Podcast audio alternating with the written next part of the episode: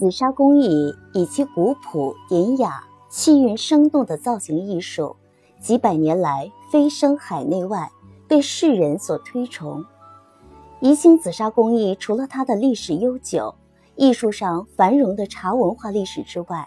它的历代传世佳作更体现了紫砂工艺的光辉艺术特性。宜兴紫砂工艺的造型设计千方百态，芳菲一世。因此，从造型艺术角度而论，紫砂工艺的地位当在一切陶瓷工艺之上。而紫砂创始的时间，在中国陶瓷史上一直是一个悬而未决的问题。明清时代的史籍中明确地说，紫砂陶器创始于明代弘治、正德年间，金沙寺的和尚和书童是创始人。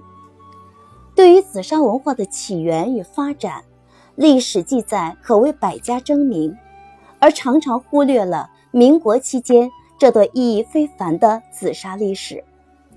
今天，我将带您走进由陈毛生、范伟群、杨世明、陈嘉稳编著的《民国紫砂史话》这部著作，去领略一段非凡的紫砂文化。